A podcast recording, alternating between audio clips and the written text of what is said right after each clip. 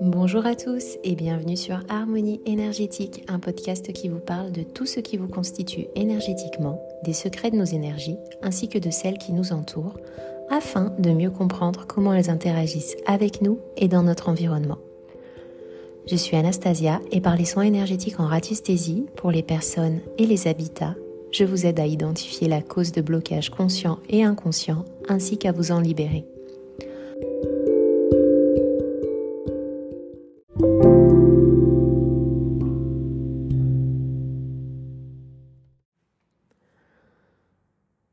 Comme les domaines d'application de la radiesthésie sont assez vastes et variés, on peut se demander si le pendule a vraiment réponse à tout, et c'est une question qu'on me pose assez souvent, que ce soit lors de soins sur une personne ou d'un travail en géobiologie, mais aussi lors de présentations ou d'ateliers. Que je vais vous partager aujourd'hui afin que vous puissiez voir déjà le principe en janvier, j'ai eu la chance de faire pas mal de nouvelles rencontres, justement lors d'ateliers et de visio, et ça a un peu changé mes habitudes et ça m'a aussi sorti de ma routine où pour une fois je parlais plus toute seule devant mon micro. C'était un bel exercice et c'était aussi l'occasion de faire de super belles rencontres. Je remercie d'ailleurs la belle Olivia, fondatrice d'Effet, ici à Dubaï, pour son accueil et sa bienveillance. Olivia organise de belles rencontres autour de la découverte de soins holistiques et du développement personnel. Vous pourrez d'ailleurs aller faire un tour sur sa page Instagram, le lien est dans les notes de cet épisode. Cette soirée-là, c'était l'occasion de partager un peu plus sur la pratique de la radiesthésie et de fournir des petits conseils lorsqu'on souhaite débuter et utiliser un pendule pour la première fois. Quand on voit tous les champs et les domaines d'application de cette pratique qui commence par trouver de l'eau, retrouver des objets perdus, vérifier certaines compatibilités au niveau des aliments ou de l'environnement, poser des questions en guidance. Bref, c'est hyper vaste et on peut se demander si le pendule a vraiment réponse à tout.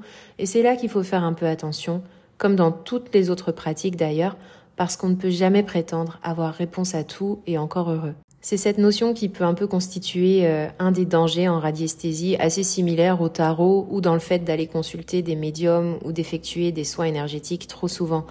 En fait, à partir du moment où on a créé une dépendance, ça peut s'avérer malsain, voire contre-productif.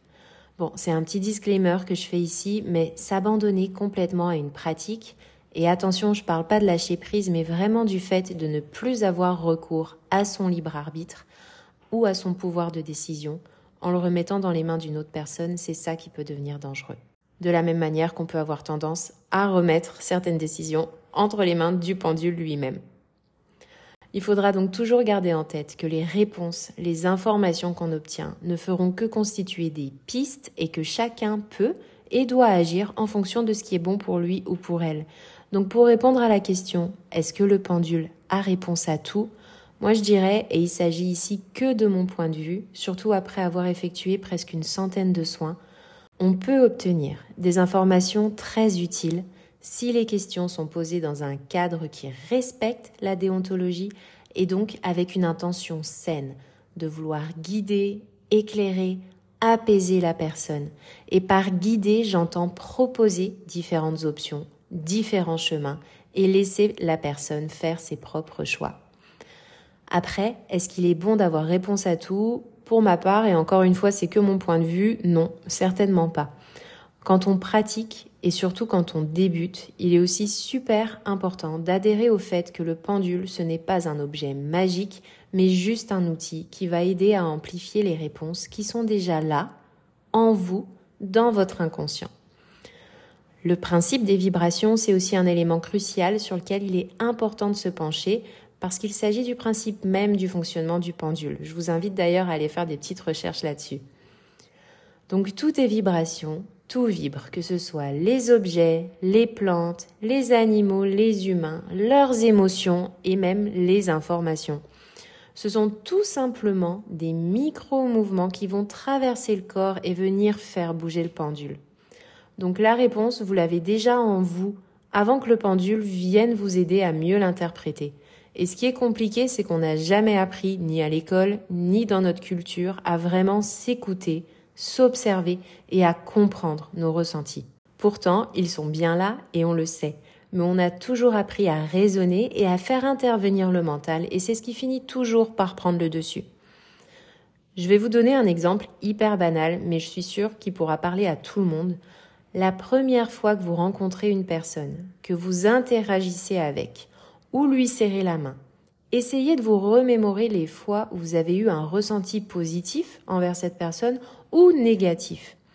Combien de temps a duré ce ressenti et quand est-ce qu'il a eu lieu exactement? Parce que des fois, ça arrive même avant qu'on ouvre la bouche et qu'on commence à se parler. Essayez aussi de vous remémorer, donc ce ressenti positif, la première fois que vous avez rencontré quelqu'un qui est peut-être devenu ami avec vous ou avec qui vous avez tout simplement passé un bon moment. Et essayez de comparer avec la même situation lorsque vous avez rencontré une personne et que ce ressenti était plutôt négatif. Qu'est-ce qui s'est passé? Où est-ce que vous l'avez ressenti dans votre corps? La plupart du temps, on n'y prête même pas attention, mais le corps, lui, il s'en souvient très bien. Tout ce qui va se passer, que ce soit positif ou négatif quand on rencontre quelqu'un, c'est le mental qui va prendre le dessus et bien sûr on va commencer à se présenter, à interagir normalement. Mais ce qui est intéressant en fait, c'est aussi de se demander pourquoi il était là ce ressenti, qu'est-ce qui a généré ça? Cet exemple, on peut l'appliquer aussi lorsqu'on entre dans un lieu pour la première fois, une nouvelle maison, un nouveau pays. Bref, on l'a compris, on l'a, ce ressenti, il peut durer une fraction de seconde, on ne sait pas toujours pourquoi il est là et on sait encore moins quoi en faire. Et c'est un peu à ça que la radiesthésie va servir à venir traduire ces messages. Alors, est-ce qu'il est indispensable d'avoir un pendule pour ça? Pas toujours, non. Comme on l'a dit, c'est votre corps qui a les réponses et il peut à lui-même constituer un super outil si on sait comment l'utiliser. Et aujourd'hui, je vais vous partager une petite astuce que vous pourrez mettre en pratique. Ça vient pas toujours du premier coup, mais plus vous essayerez, plus vous ressentirez que ça se met en place. Cette astuce, c'est celle que j'ai pu donner lors d'ateliers également. Et si vous pouvez d'ailleurs, vous pouvez le faire maintenant en écoutant cet épisode. Sinon, n'hésitez pas à le télécharger et à le refaire plus tard. Vous allez donc utiliser votre corps comme si c'était lui le pendule. Vous allez vous mettre en position debout et imaginez que vous êtes comme une antenne, avec vos deux pieds bien ancrés au sol. Vous allez émettre l'intention que votre corps se penche légèrement en avant lorsque la réponse à une question que vous poserez ultérieurement est oui.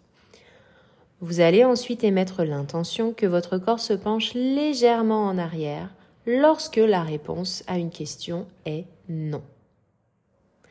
Faites-le, prenez le temps qu'il vous faut et quand vous vous sentirez prêt, vous pourrez donc commencer à poser des questions auxquelles vous connaissez déjà les réponses. Pourquoi? Parce que là, vous allez apprendre à faire un peu la différence entre votre mental et vos ressentis. Et petit à petit, au fur et à mesure que vous pratiquez, vous pourrez commencer à poser des questions auxquelles vous n'avez pas forcément la réponse comme ça et votre corps pourra donc vous indiquer oui ou non. Et c'est votre corps ici qui commence à s'exprimer et avec lequel vous pouvez reconnecter.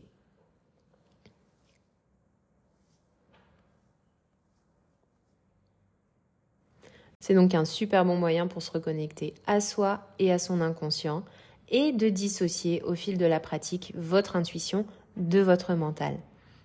Souvent le corps, il peut même se mettre à bouger avant même que vous ayez fini de poser une question et ça c'est vraiment votre inconscient parce qu'il connaissait déjà la réponse.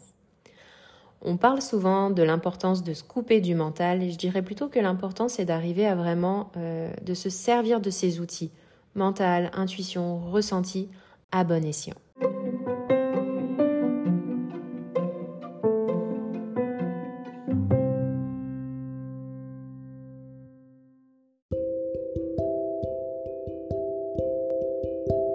Voilà, c'est terminé pour aujourd'hui. Je vous remercie pour votre écoute et si ce podcast vous plaît, n'hésitez pas à le commenter ou à me laisser de petites étoiles.